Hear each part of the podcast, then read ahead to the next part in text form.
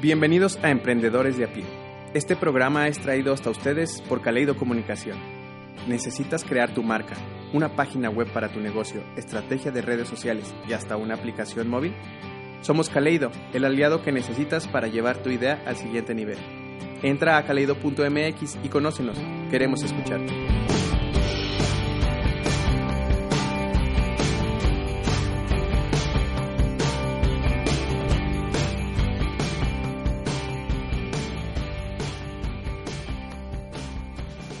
Hola emprendedores, ¿qué tal? Un gusto saludarlos nuevamente. En esta ocasión platiqué con Roberto Rodríguez y es una persona muy interesante que nos contó sobre sus diferentes emprendimientos, sobre cómo fracasó una y otra y otra vez hasta darle al clavo. Además en los tips también nos cuenta cómo competir contra grandes empresas eh, siendo tú una pyme. Eh, es muy inspirador. Bienvenido Roberto, gracias por acompañarnos. Muchas gracias a, a ustedes por la invitación. Muy bien, vamos con la ronda relámpago. Lugar de nacimiento. México, Ciudad de México. Ok, estudios. Eh, tengo licenciatura, la, bueno, la, la, licenciatura es Ingeniería en Electrónica y la maestría en Bioelectrónica. Ok, pasión. La música. Muy bien, película, frase o libro que te haya inspirado. Eh, biografía de Steve Jobs como libro y como película, yo creo que El Lobo de Wall Street. Ok. Son buenas ambas. Sí. Eh, ¿Huella que te gustaría dejar en el mundo? Pues que todo el aprendizaje que tengo o que he adquirido en esta eh, en este trayecto pues se transmita hacia las demás personas y de alguna manera continúe. Ok, muy bien. Pues iniciamos con los tips y nos traes un, eh, preparado un tema sobre la organización interna para que tu empresa pueda funcionar, ¿verdad? Correcto. Mira, pues a, a lo largo de la, pues ya, ya de algún, algunos años en, formando estas, estas empresas, porque son varias en las que, en las que he emprendido. Varios proyectos. Varios ¿no? proyectos, es correcto. Entonces, aquí... Eh, pues hay unos tips como que he encontrado como claves que han ido de menos a más, ¿no? De, de, de las primeras empresas que, que, que, estuve o proyectos que estuve creando hasta los más recientes y que, que han ayudado a, a, a, que la organización camine más rápido y sea pues, más, más ágil y una respuesta más ágil para eso. Muy bien. ¿Y cuáles son? Pues mira, la, el, el, primer, el primer tip que yo daría sería en, dentro del, del, entregable hacia el cliente. O sea, el, el, cliente sabemos que es lo, lo primordial, pero lo, lo, que me ha funcionado muchísimo es que entregar las cosas como si fueran para ti. Okay. O sea, cómo me gustaría a mí, si yo fuera el cliente, cómo me gustaría que me entregaran las cosas.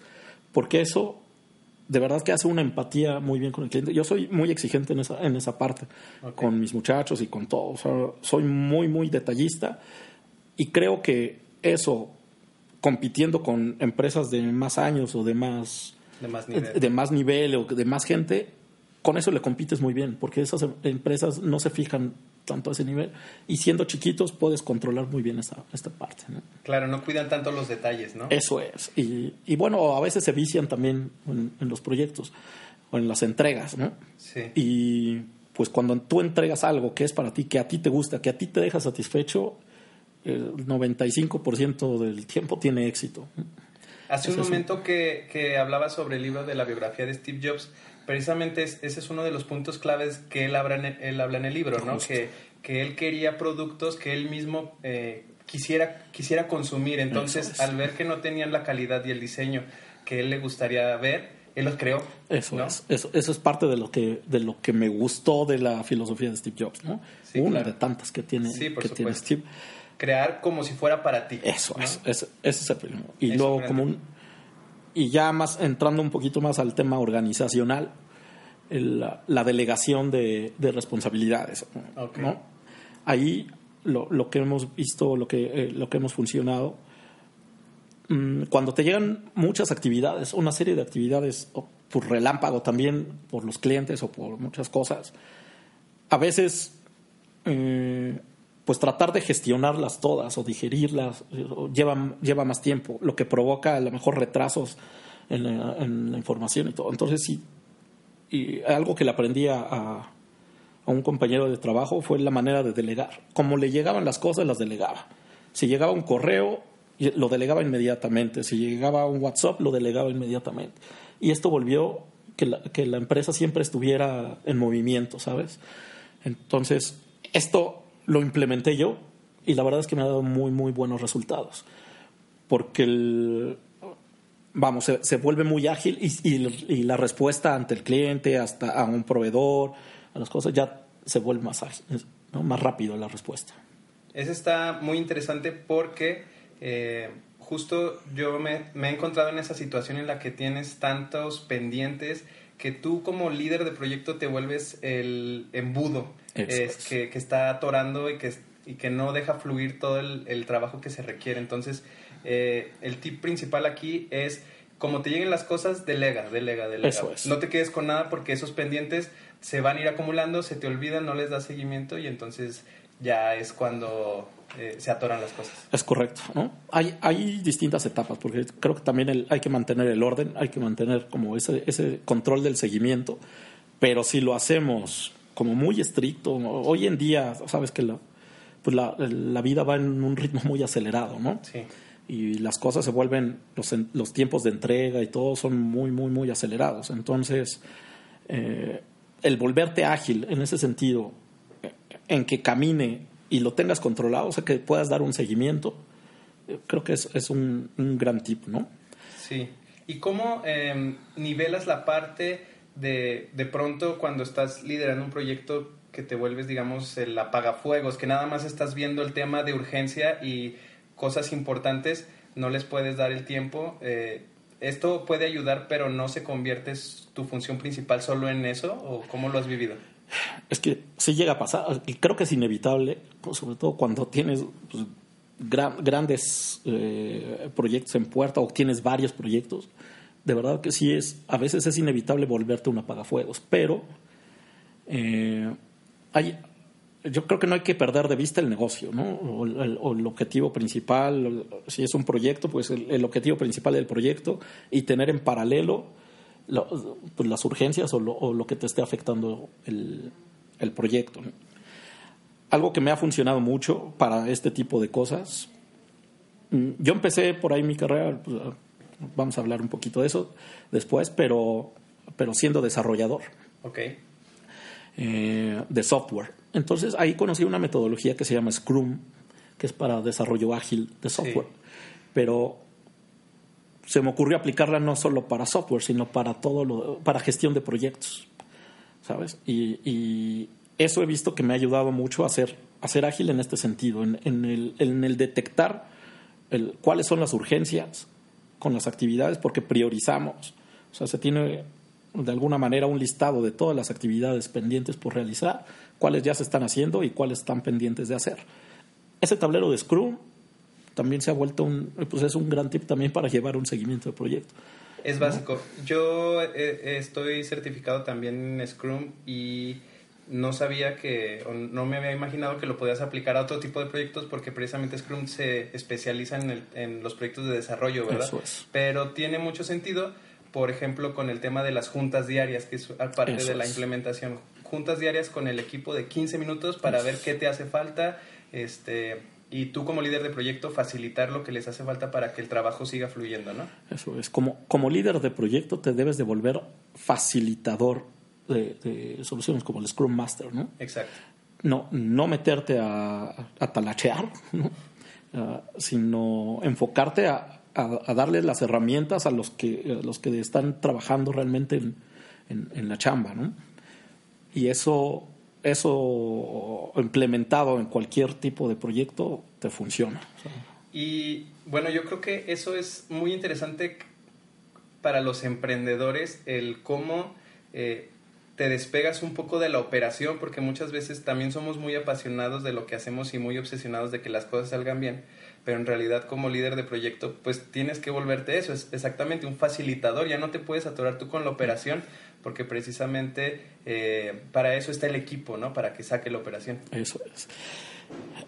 es difícil porque, pues de alguna manera, si, si emprendiste en algo que te apasionó y que te gustó, pues, es difícil dejarlo, ¿no? De, lado. Y despegarte. Y despegarte, sobre todo, ese, ese desapego a esas cosas, pero también es parte del crecimiento.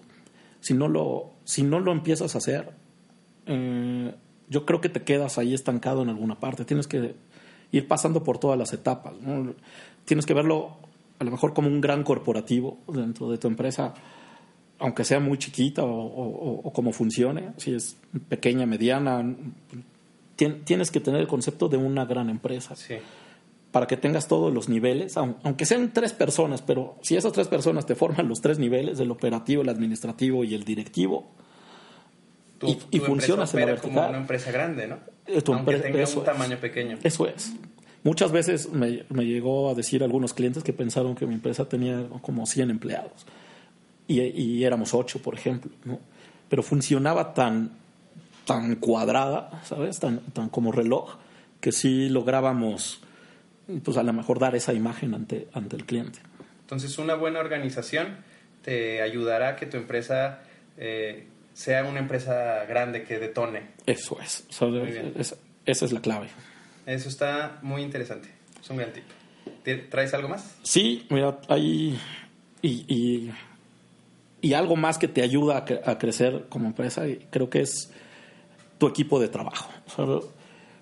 tú como dueño de empresa o como, como pues creador del proyecto de tu empresa, tú eres el que sabes lo que quieres lograr con esa empresa, a dónde quieres llegar, tienes el objetivo, las metas planteadas, pero, pero si no convences a tu equipo de hacia dónde quieres ir, difícilmente lo vas a lograr. Tú solo, pues puede ser que llegue, será más difícil, pero yo creo que siempre con la ayuda de tu equipo es, es, quien tienes, es donde tienes que llegar, ¿no? Y, y para convencer a tu equipo, eh, tienes que volverte un líder, ¿no?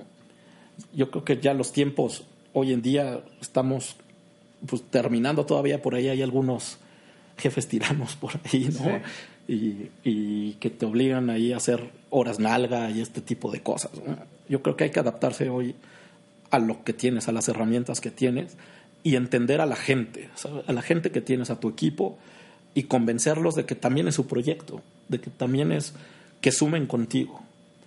Si tú estás bien con tu equipo, tanto no solo en la parte laboral, sino yo, yo con mi equipo tengo mucho trabajo personal, ¿sabes? O sea, trato de entender quiénes son, eh, si tienen familia, si viven lejos, o sea, trato de entender toda su situación para ver de qué manera yo también les puedo ayudar, para que sea un ganar-ganar. Porque si ellos, si tú les das esa, esa parte a ellos, automáticamente están convencidos del proyecto a mí me pasó, por ejemplo, este medio en el que, en el que yo me desenvuelvo es muy chiquito, es un medio muy, muy, muy pequeño.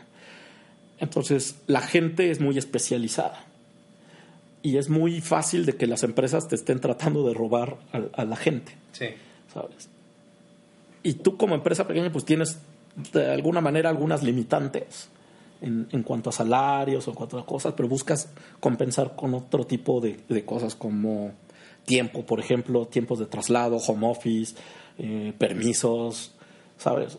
algo, algo que envuelva que no te lo puede dar otra empresa. Y eso crea un valor más allá del dinero. A mí llega gente que trabajaba conmigo, me llegó a decir, oye, tengo, tengo una oferta de tal empresa y me doble el sueldo. Pues sí me, me asustó en el momento que me dice, pero me dice, pero no me voy a ir porque de verdad, o sea, aquí el ambiente está súper bien, Luego los viernes a veces hacíamos ahí un, un terraza bar, ¿no? y, de verdad, esas cosas te, fomentan la, la, comunión entre, entre tu equipo de trabajo y, tu proyecto. Entonces, ese, ese sería el otro tip, ¿no? Que, que vuelvas a tu equipo sólido, tratando de, de, de, entenderlos para que te sigan y para que sigan el proyecto y solito de verdad que fluye. Entonces, retomando el punto anterior, es una organización de una empresa grande, pero con las libertades de una empresa joven, ¿no? Que es algo que las empresas grandes no pueden competir por su tipo de estructuras, por su filosofía, porque ya tienen lineamientos globales que, que tienen que seguir y es complicado adaptarse al entorno eh, al que, al que, en el cual está trabajando la gente, pero al tener una empresa pequeña tienes esa flexibilidad de conocer mejor a tu equipo, de poder ofrecerles eh, cosas que tú sabes que específicamente ellos necesitan, ¿no? Eso es. Y entonces es más fácil que así ellos te vendan, te compren la historia de, de seguirte y, y, de poder alcanzar tus objetivos. Eso es. Fíjate que, pues con la conectividad que tenemos hoy en día, y pues suena muy trillado, pero la generación millennial y, y todos, todos este tipo de, de, transformaciones que está teniendo hoy en día el, el, mercado laboral, si una empresa no lo entiende hoy, hoy cómo funciona, tienes que transformarte a cómo se vive hoy. O sea, hoy todo, todo tu mundo está en el, en el teléfono. Yo, yo traigo mi teléfono y aquí traigo mi oficina, aquí traigo mi laptop. O sea, sí. todo mundo, yo quiero que eso, eso funcione con todos. Y que no importa si estás en, en, Cuernavaca, si estás en tu casa, si son las 3 de la mañana y tienes que resolver, a, que tengas tú, las herramientas y esa facilidad. Y, y, eso, te, eso te va a ayudar. Si, no, si una empresa es muy cuadrada, difícilmente va a sobrevivir. ¿no? Hoy en día, sí. claro. O sea, y entonces, es, ¿eres de los partidarios del home office? ¿Pones alguna regla o tú cómo lo manejas? Porque de pronto te llega un empleado y te dice, eh, puedo trabajar desde casa y el primer miedo como jefe es este, si va a empezar temprano eh, o, o, se va a dedicar a lavar o qué va a hacer, ¿no? Eso, ese, ese sí es un gran tema. Yo creo, de mi experiencia con, con el home office, hay, hay como dos, mm, dos puntos importantes. El primero sería que el home office no es para cualquiera. O sea, no cualquiera entiende el home office. Eso me ha tocado porque hay personas que, que, no, lo, que no lo asimilan o no lo entienden o no lo saben trabajar y creen que el home office es pues, un día de vacaciones Exacto. en casa, ¿no? Y, el, y la otra parte que me ha funcionado, con la gente que sí funciona, si hay una regla que yo tengo muy clara y, y que yo les digo, la fecha de entrega es lo único que no va a ser negociable, ¿sabes?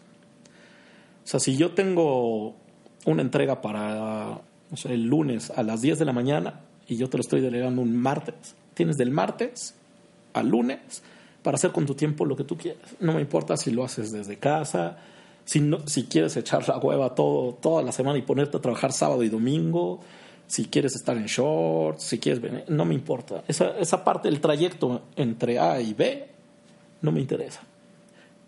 Pero la otra, la fecha de entrega, esa sí no es negociable.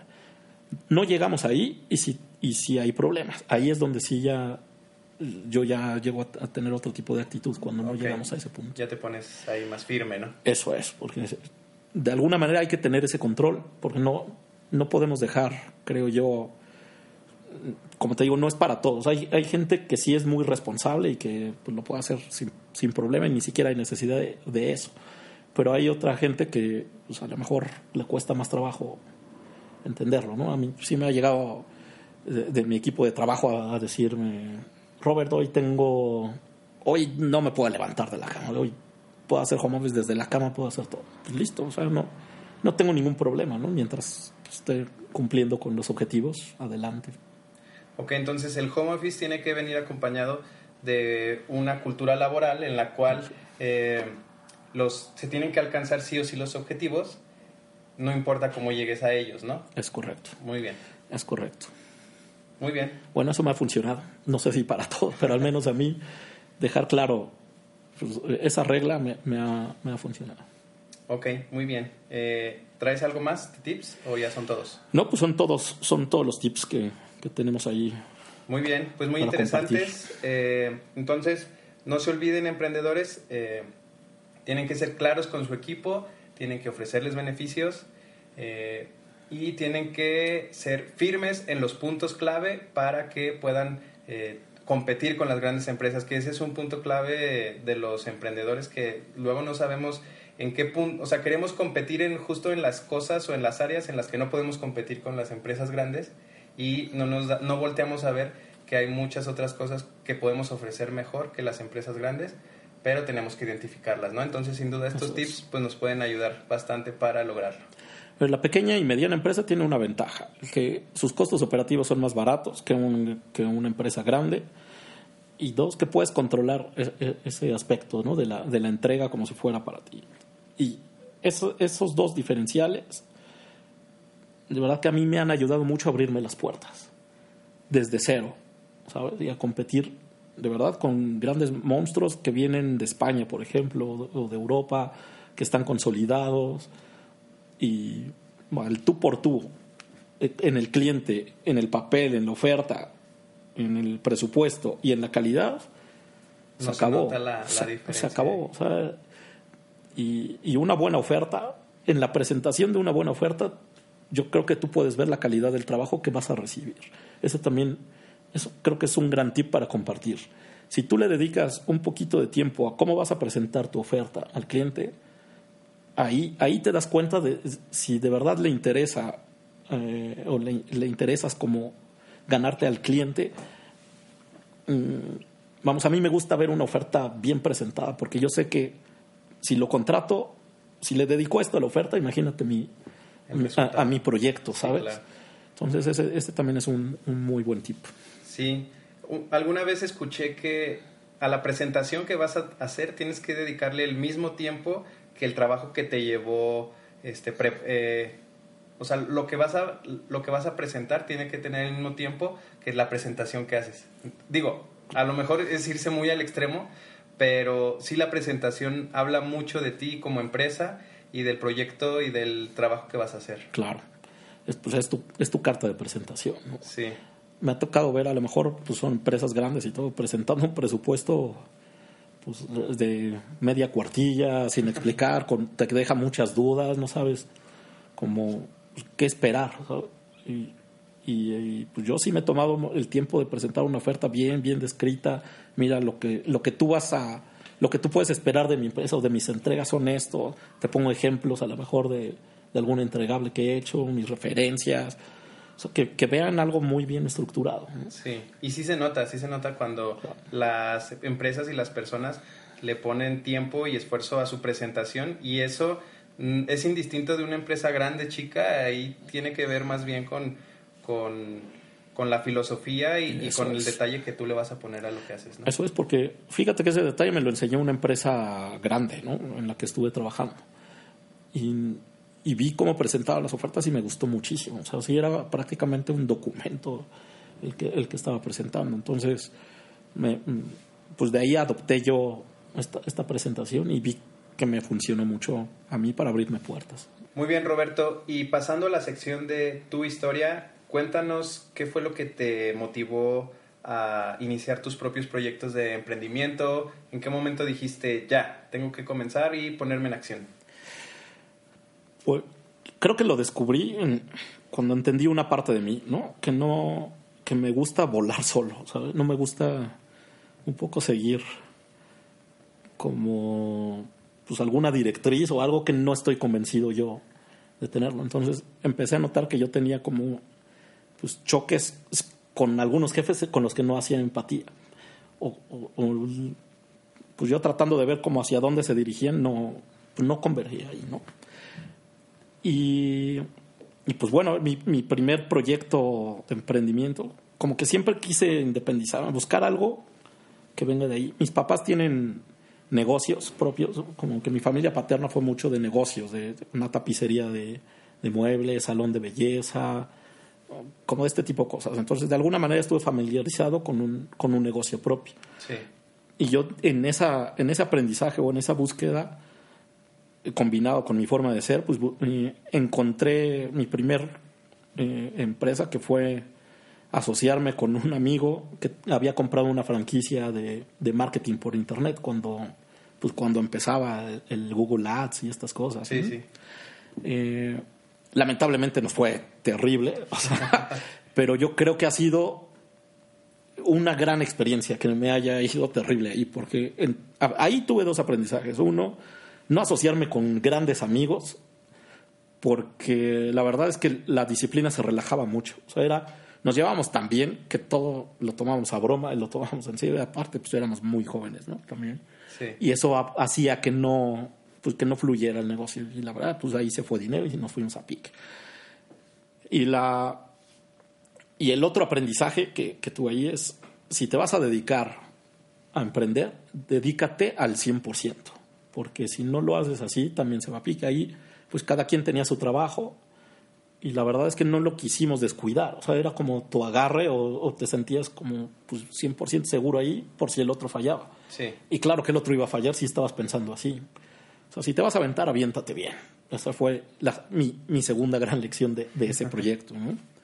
Y, y, bueno, después, por ahí también me, me atrevo a emprender con otro, eh, en otro negocio que también me deja una gran, una gran lección de vida. Yo tenía una novia en aquel entonces que tenía, su cuñado tenía una, un taller mecánico, se dedicaba a estas partes, pero él me decía, oye, ¿tú no sabes arreglar las computadoras de autos? Y le dije, pues la verdad es que no, yo soy ingeniero en electrónica, pues sí, le muevo la electrónica, pero le dije, pero no, la verdad es que no. Dice, es que eso es un negociazo. O sea, me, me me pasó ahí el tip de, de, cuánto cobraban por arreglar una computadora, que había un solo lugar ahí en, en, la colonia donde atendían y que siempre estaba lleno y se llevaban un, buen de lana, dije, ah, pues estaría interesante. Y busqué cursos aquí, no había cursos aquí en México para aprender este tipo de cosas. Casualmente vino de Colombia, vinieron aquí a, a, a hacer un curso, le invertí al curso, aprendí y me puse a reparar eh, computadoras de autos Logré reparar algunas, pero aquí tronamos y aquí viene mi segunda, eh, mi segunda lección de, de, emprendimiento. También pues, me fui a pique, también tronó la empresa, pero porque no hubo un entendimiento entre, entre mi socio y yo. El socio era mecánico, yo electrónico, y nunca supimos cómo enlazar las dos partes. Yo decía, pues es que yo entiendo la parte electrónica, ahora tú dime qué hago, qué hace allá del auto, ¿no? Claro. Y como que nunca supo cómo decirme eh, cómo engranar ahí. Entonces, mi, mi, segundo aprendizaje es no puedo emprender en algo que no conozco, o que no lo sé, o que al menos, mm, si no lo domino, al menos sé cómo se mueve. Y ese fue otro, otro gran aprendizaje. Y bueno, ya como el, el tercero, dicen que la tercera pues, es la vencida. Eh, pues ya en mi, en mi, dentro de mi historia, pues empiezo a trabajar en el área de, de, las autopistas, la tecnología en las autopistas, como desarrollador. Ahí conocí este gran, gran mundo que pues uno al pasar o al circular por una autopista, a lo mejor no te das cuenta de toda la tecnología que hay, pero a mí se me hizo increíble. Y se sumó con una pasión también alterna a la música que tengo, que es, que es viajar. Entonces, yo viajaba y tenía tecnología, pues me volví feliz y dije, de aquí soy. Y ahí creé una empresa de consultoría en, tecnología de autopistas, junto con otro socio. Ahí cumplía como mis requisitos anteriores, de mis, de, mis aprendizajes anteriores. El cuate que era mi socio no era mi amigo. Es más, hasta me caía mal. Cuando lo conocí me caía mal. Pero pues de alguna manera lo vi formal y lo vi serio. Entonces dijo, yo creo que podemos trabajar seriamente. El negocio lo conozco porque ya, ya llevaba yo pues al menos unos cuatro años trabajando dentro de negocios, ya sabía cómo se movía y ya entendía las cosas. Entonces, teniendo estas dos, eh, eh, dos aprendizajes, pues me aventé. Y logramos consumar el primer proyecto, empezamos dos y, se volvió una empresa pues, hoy sigue y tiene muchos empleados. Lamentablemente también, pues, hubo un divorcio ahí con, con mi socio otra gran lección de vida y otro gran aprendizaje, ¿no? Y que justo es, los socios son como, como el matrimonio y tienes que verlo como, como tu pareja también, aunque, aunque suene raro, pero tiene que haber pues, las cuatro básicas de, tu, de una relación, o sea, la, la comunicación, ¿no? la honestidad, la eh, el, el, que tengas el, o que vayan hacia el mismo camino, hacia el mismo rumbo, las mismas ideas, o, pues si no las mismas, la misma forma de ser, al menos que sí pues sepas que van para el mismo rumbo. Y la cuarta, la verdad es que se me olvidó, pero, pero al menos estas básicas, o sea, esta, estos temas tienen que estar alineados, ¿no? Y si alguno no está, va a empezar a torcerse el camino, ¿sabes? Y, y pues fue de pues estos, estos aprendizajes igual que en una pareja, ¿eh? si, si hay algo que no te hace match al inicio con tu socio, pues sí ponle atención, porque sí es probable que en el fondo, más adelante, pues eso bote y eso te haga, pues ahí hacer, hacer un, un, truene, ¿no? Sí, y por ejemplo, cuando inician eh, los, las sociedades, este, pues al principio hay como una idea muy clara o todos pueden jalar parejo, pero igual eh, me, me, agrada ese símil que haces con las relaciones porque pues las, de, las relaciones al final se pueden ir desgastando. Ves que no es parejo, que no jalan para el mismo lado, a lo mejor una parte, o que otras, eh,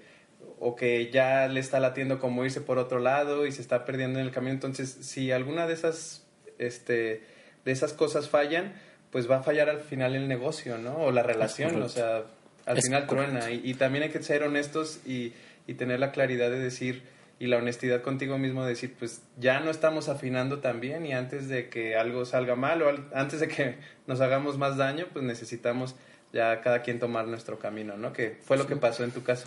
Pues sí, eh, ese yo lo veo más como un tema de comunicación, no tanto el de la honestidad. El de la honestidad lo veo en la forma transparente de las cuentas, de exactamente en las funciones que cada quien está haciendo, pues entregar cuentas uno al otro, ¿sabes? Tanto de no sé, pues depende cómo se reparta, ¿no? En este caso, pues él era el comercial, yo era más el operativo, pero, pero sí tener muy claras, o sea, ser muy transparentes en ese aspecto, ¿no? Y yo creo que esa parte también fue la que se perdió en el camino y también fue la que hizo un poco que se fuera a pique esto. ¿no? Pero tu empresa continúa, o sea, la empresa que tú fundaste. esa empresa continúa hoy en día, tiene un gran éxito. Al final, pues es un orgullo también mío, porque pues, es trabajo ahí y cimientos, y, la decisión de separarme pues fue mía. Y decidí empezar una nueva empresa, un nuevo camino, terminando, terminando esta, pero ahora yo solo, ¿no? Con toda la experiencia que me ha dado el, pues, no los puedo llamar fracasos, sino más bien lecciones. Todas las lecciones. Todas las lecciones de estos proyectos que inicié. Y pues vamos por un cuarto que, de verdad yo creo que este es el, La cuarta es la vencida. Este es el bueno, ¿no? Yo, lo veo así. Pero ya te dio toda la, experiencia y toda la confianza para decir, pues ya me puedo aventar yo solo, ¿no? Que es a veces lo que nos hace falta, esa confianza de decir, pues a lo mejor yo puedo solo, ¿no?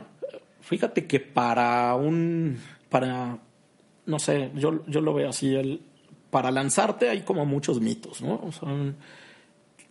uno es, no tengo dinero para invertir, ¿no? Te diría que de las cuatro empresas que, que, fundé, a lo mejor en la primera es la que más le invertí, pero... ¿A poco? Pues sí, las franquicias son caras. Pues porque tienes que pagar, ¿no? Y de alguna manera, pues, le inviertes a eso, pero...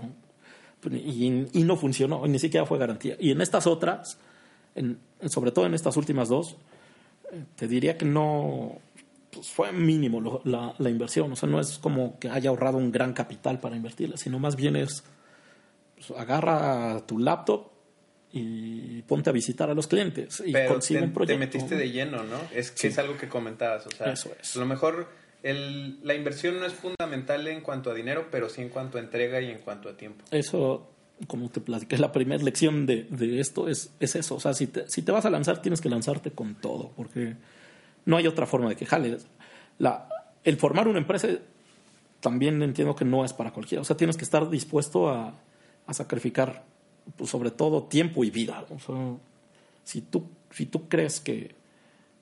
Yo lo veo como inversión, ¿no? A ver, desveladas muchísimas, sobre todo cuando eres pequeño y que tienes poquitos empleados y, que empieza a caminar. Lo que empieza a caminar, pues te tienes que meter tú también a, a, operar. Entonces me tocó proyectos donde estaba en la carretera todo el día con el sol, sabes, cansado, hacer un reporte a las 10 de la noche, con ganas ya de dormir y a las 10 empezaba el siguiente, de 10 a 3 de la mañana, todos los días.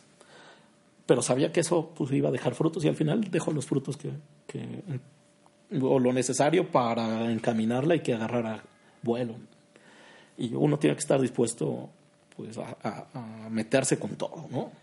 Oye, Roberto, y eso que comentan de la tolerancia a la frustración, porque también es algo crucial en los emprendedores, el que, pues a lo mejor le estás invirtiendo, como dices, muchas horas, nalga, este, todo tu tiempo, todo tu esfuerzo, y no sabes si el día de mañana pues vas a tener para poder pagar este los gastos básicos, ¿no? Eso también, ¿cómo lo sobrellevaste en tus diferentes proyectos de decir, ahora voy a empezar uno nuevo y ahora voy a empezar uno nuevo? Yo, a ver, la, la fe que tú te tengas, creo que es, es, es, fundamental. Si tú te crees capaz de hacerlo, yo creo que lo puedes lograr. Sonará a lo mejor muy trillado o muy, no sé, eh, tema muy, muy recurrente, pero, pero es verdad, es, es cierto. Sí.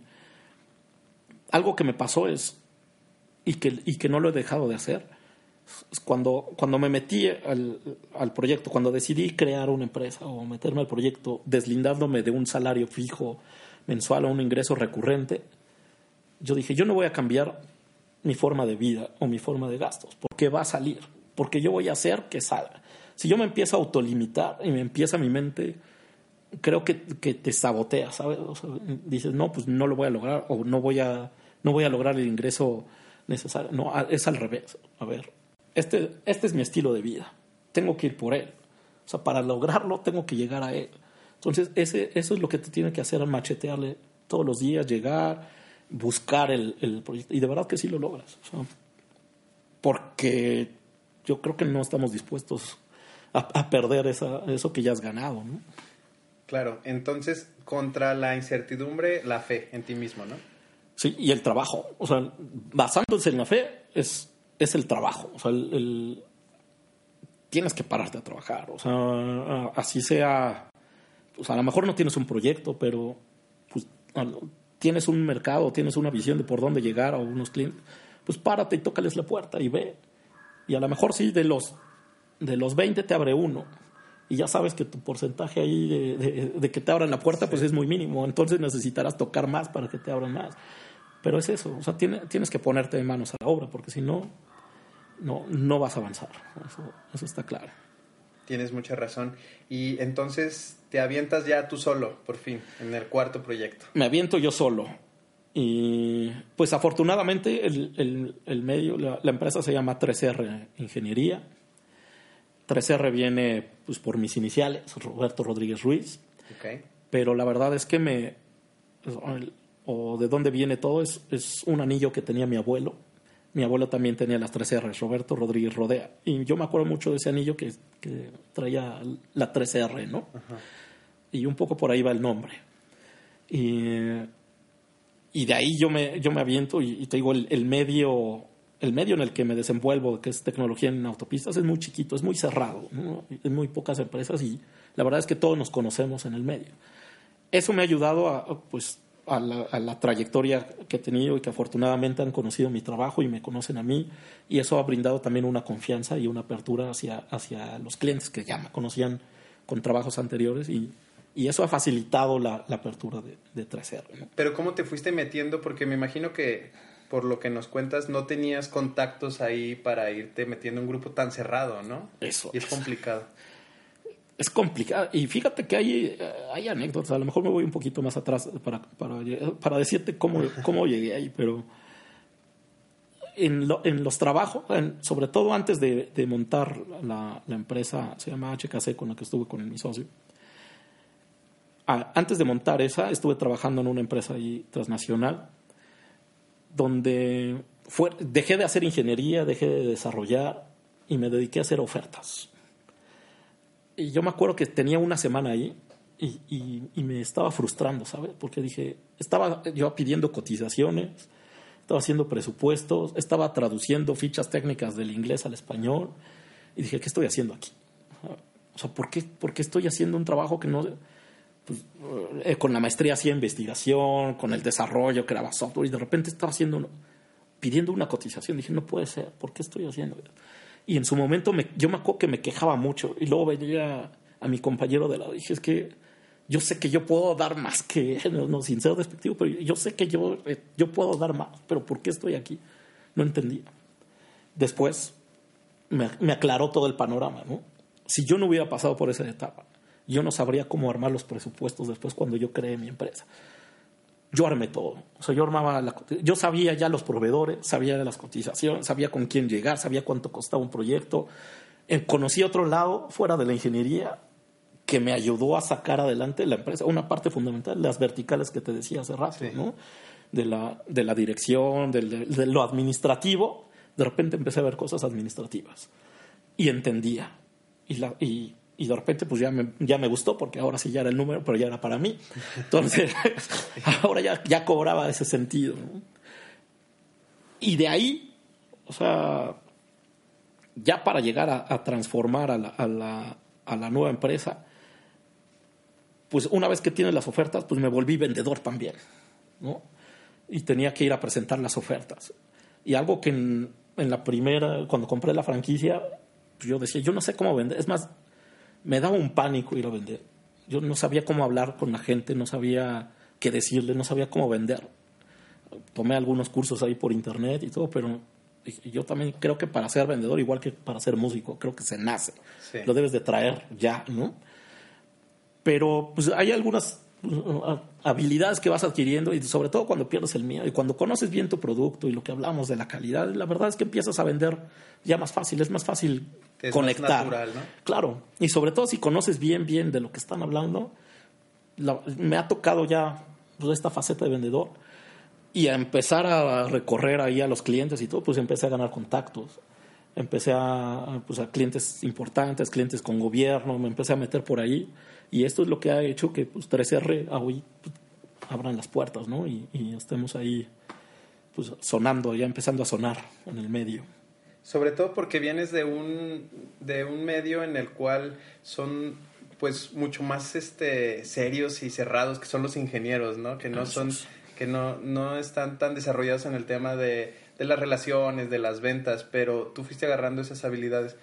Volviendo al tema de que mencionabas en un inicio de Steve Jobs, hay una conferencia muy famosa que él da en Stanford. exactamente.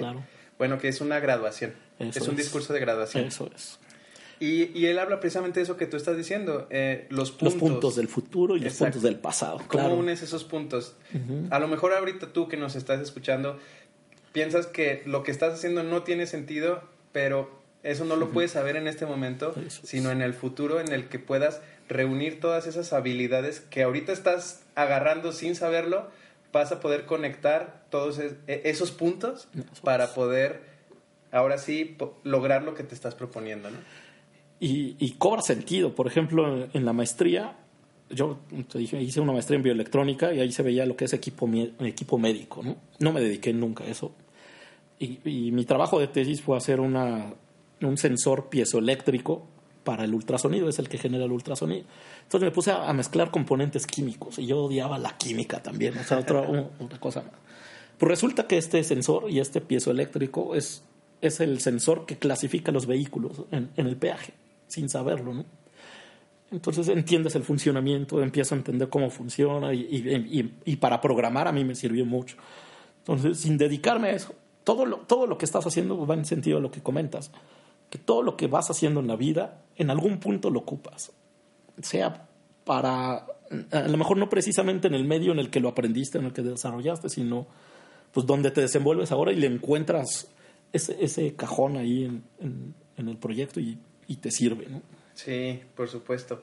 Y está pues también muy padre lo que dices de, del 3R, porque pues también es algo que conecta con tu propia esencia, con la historia de tu familia, con tu propia identidad y supongo que eso ayuda todavía más a que le pongas esa pasión, esas ganas y que esa empresa pues ya sea como tu bebé, ya algo propio, ¿no?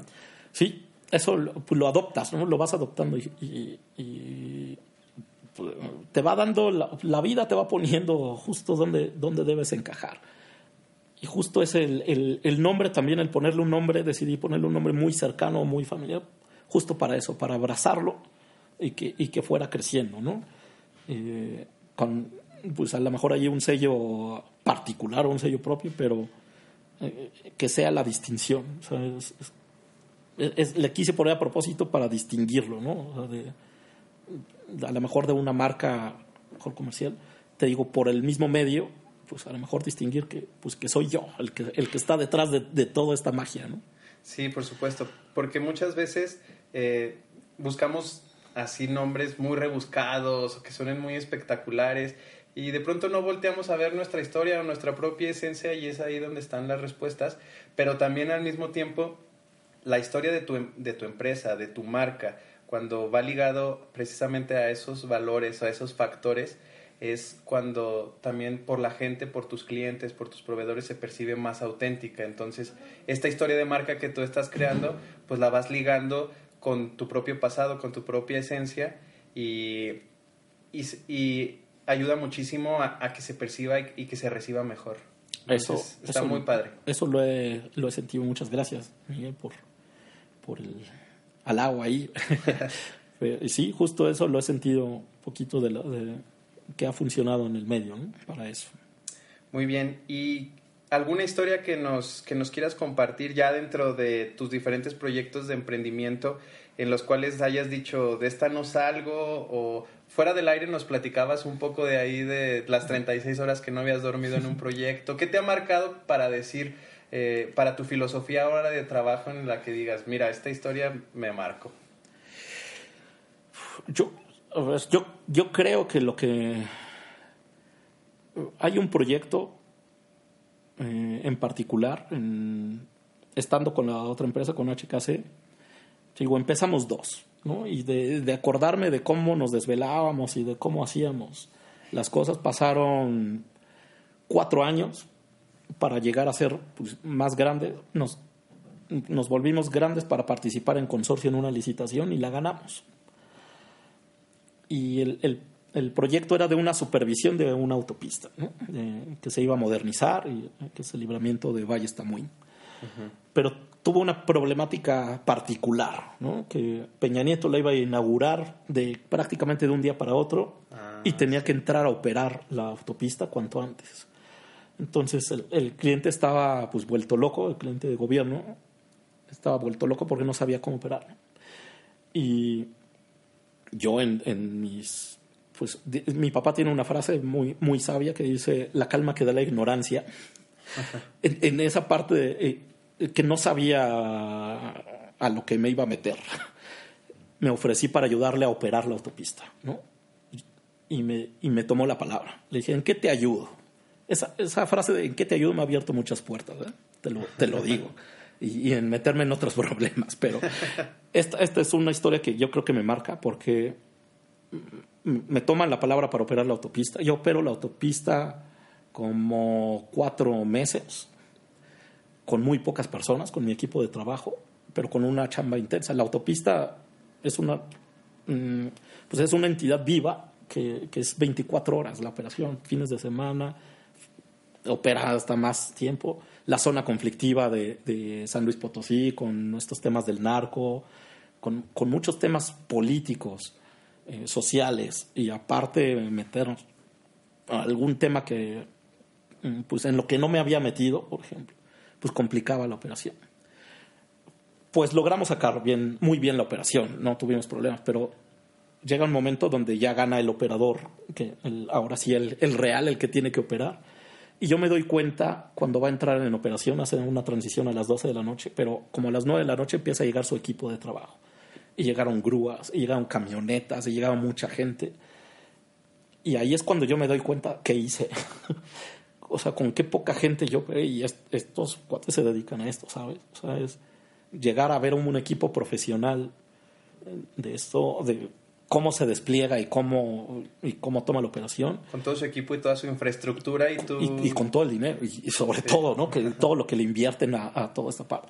Y yo con poca gente pero fue un gran aprendizaje, sobre todo, y yo creo que me marca, o sea, es, es, en, en, lo que yo hago, este es un hito para mí importante porque me doy cuenta de lo que soy capaz de hacer cuando, cuando se hacen las cosas bien, ¿no? O sea, poniéndole una dedicación especial y a alguna cosa que no sabes hacer o que no, o que no has tenido la experiencia, pues vas cuidando como más los detalles y, te das cuenta que puedes ir más allá y más allá del límite y siempre creo que uno se pone unos autolímites a veces y no te das cuenta que nada más es cuestión de dar un paso adelante y se abre otro horizonte y es seguir dando un paso para adelante y puedes seguir.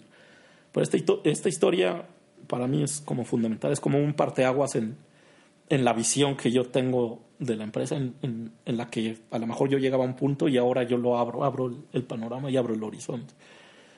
Y, y esa es una pues, buena, buena anécdota. Sí, muy buena.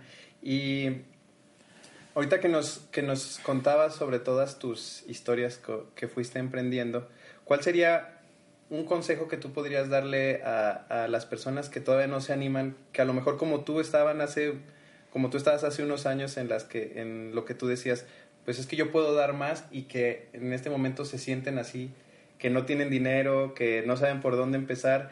¿Cuál sería tu consejo para todos ellos? el primero es que si, si, quieren emprender o si quieren lanzarse y tienen una idea que les suena en la cabeza, no crean que es una idea tonta. Eso, eso que está sonando en, tu inconsciente y que te tiene esa cosquillita, empieza a darle forma. Primero darle forma, darle forma en la cabeza. ¿Cómo lo estructurarías? ¿Cómo lo harías? Haz como un pequeño plan y luego ejecútalo. Pero sin miedo, o sea, sin miedo a nada. No, te digo, analiza la, pues, por dónde puedes encaminarte, empieza a ver como esos primeros pasos y una vez que te sientas eh, pues, no listo, porque creo que nadie se siente listo cuando, cuando va a emprender o cuando tiene que, sobre todo, saber la incertidumbre, si te va a ir bien o si te va a ir mal. Da el paso. si, de verdad estás convencido de hacerlo y, ya lo tienes en tu cabeza y todo en tu cabeza ya maquila, nada más aviéntate. O sea, eso es, eso es lo único que diría. A veces es más difícil. A mí esta de 3R, no creas, me, me dio más vueltas a lo mejor, pero, pero cerré los ojos y di el paso y pues afortunadamente, mira, va, caminando bien. Entonces ese es mi, mi consejo. Si, si, lo quieres hacer, de verdad, olvídate de que te digan que, que, no vas a poder, de que si fracasas, pues ¿qué haces? Al final, pues puedes regresar a trabajar y recargar la pila y volver a empezar. No te rindas, o sea, eso, eso es un básico. Puedes caer una, dos, tres, cuatro, pero si lo tienes ya en tu, en tu cabeza, pues ve tras él. No importa cuántas caídas tengas, hay que aprender a levantarse, sobre todo tener lecciones aprendidas de esos fracasos, porque son los que más eh, jugo creo que le sacas y pues en alguno ya encaminarás para, para que sea el bueno. ¿no? Y tener esa visión, así como tú, de, de aprendizaje, no, no de fracaso o de derrota, porque al final aprendemos más de, la, de las cosas negativas que de las positivas y es algo que, que, todo emprendedor debe de tener para continuar, porque siempre va a haber fracasos, siempre va a haber lecciones y bien, si, no, si queremos seguir en este camino, pues tenemos que continuar levantando. Eh, eso es un, básico, creo, hasta para la vida, fíjate, o sea, tú te acuerdas de, lo, de los éxitos a lo mejor que tienes, pero es un momento efímero, es, es un momento que se siente muy bien y que pues aparece. Y ya está, lo disfrutaste pero cuando te pasa una situación difícil y adversa, yo creo que la recuerdas todo el tiempo, es, algo que te deja y que te marca tanto y que te y si lo tomas como como estamos hablando de como una filosofía, como un aprendizaje, una lección de vida más que como una derrota o como un sufrimiento. Que no es fácil, ¿no? Porque en el momento sí la sufres y la lloras y todo lo que necesitas, pero que si pues, no. pero debes de seguir. no hay que parar, o sea, eso date tu tiempo, a lo mejor si pues, también dolerá las derrotas, pues date tu tiempo de hasta de disfrutar la derrota, digo yo, o sea, de, sufrirla o de tu duelo. De, lamer las heridas, ¿no? Eso es. Y, y, pon la rodilla en el suelo y párate, porque, porque hay que seguir caminando. Tienes mucha razón. Pues muchas gracias por acompañarnos, Roberto. Eh, ¿Algo más que quieras agregar o que le quieras decir a, a todas estas personas? ¿No? Pues que, que, escuchen el podcast, claro, por supuesto. Muchas gracias. Y, justo pues el podcast es una gran idea porque eh, estos tips, el, el, escucharlos, yo creo que es una buena retroalimentación, tanto para los que tenemos ya algo en camino, como para los que apenas quieren emprenderlo, los que a lo mejor ni conocen o no saben cómo hacerlo. Entonces, pues escuchar a la gente que ya caminó y, para tratar de esquivar piedras que a lo mejor te puedes topar en el camino, creo que es algo sabio que deberían de escuchar todos. Exacto. Y este pues sobre todo que puedan ahorrarse algunos tropiezos que, que nuestros emprendedores ya han tenido y, por eso nos gusta tanto tenerlos aquí para que nos compartan sus experiencias y te agradezco mucho que nos hayas acompañado.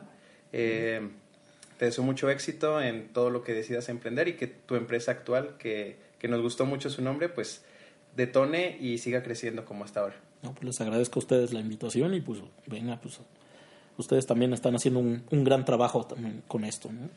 Muchas gracias Roberto, pues nos escuchamos la próxima en Emprendedores de a pie. Listo. Esto te va a encantar.